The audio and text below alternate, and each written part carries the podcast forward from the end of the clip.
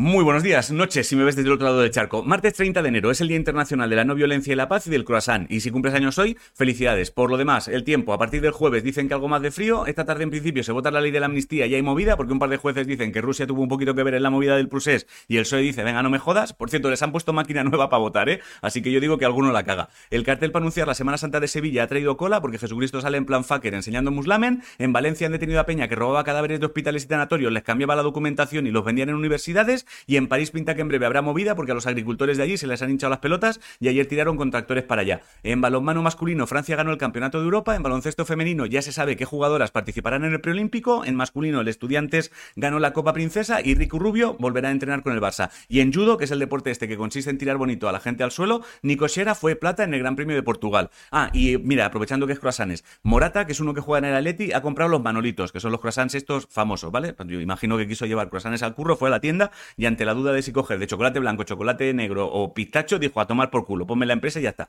En ciencia, noticia rara, han descubierto que el Alzheimer se, transmite, se ha transmitido entre personas que hicieron un tratamiento hace como 40 o 50 años porque se les trató con hormonas de crecimiento de cadáveres y en cosas del espacio, el pisapapeles aquel gigante que envía a Japón hace un par de semanas a la luna y que no funcionaba, han conseguido que eche a andar, así que ya no es un pisapapeles, ahora es una rumba. En cultura, dos tontos han tirado sopa a la Gioconda y ha sufrido daños valorados con 0 euros porque está protegida. Si te gusta leer clásicos, que sepas que la RAE ya ha abierto su biblioteca digital con 4.800 obras y ayer se entregaron los premios nacionales de discapacidad Reina Leticia, que son premios a empresas y gente que se implica de verdad en la accesibilidad. Así que si quieres saber cómo se hace bien, echa un ojo a los premiados y cópialos. En música tienes nuevo disco de The Smile, que son los de Radiohead, pero con otro nombre, otro de un grupo llamado Alkaline Trio y nuevo tema de Justin Timberlake. En videojuegos han anunciado para mañana el primer State of Play, que es el evento este donde PlayStation dice flipa con lo que tengo para este año y poco más. Si no sabes qué comer, hazte una ensalada de tomate con burrata y pesto. La frase de hoy es no por mucho madrugar amanece más temprano, es decir, por mucho que madrugues, si lo único que haces es tirarte en el sofá, no va a pasar un pijo, te lo digo ya,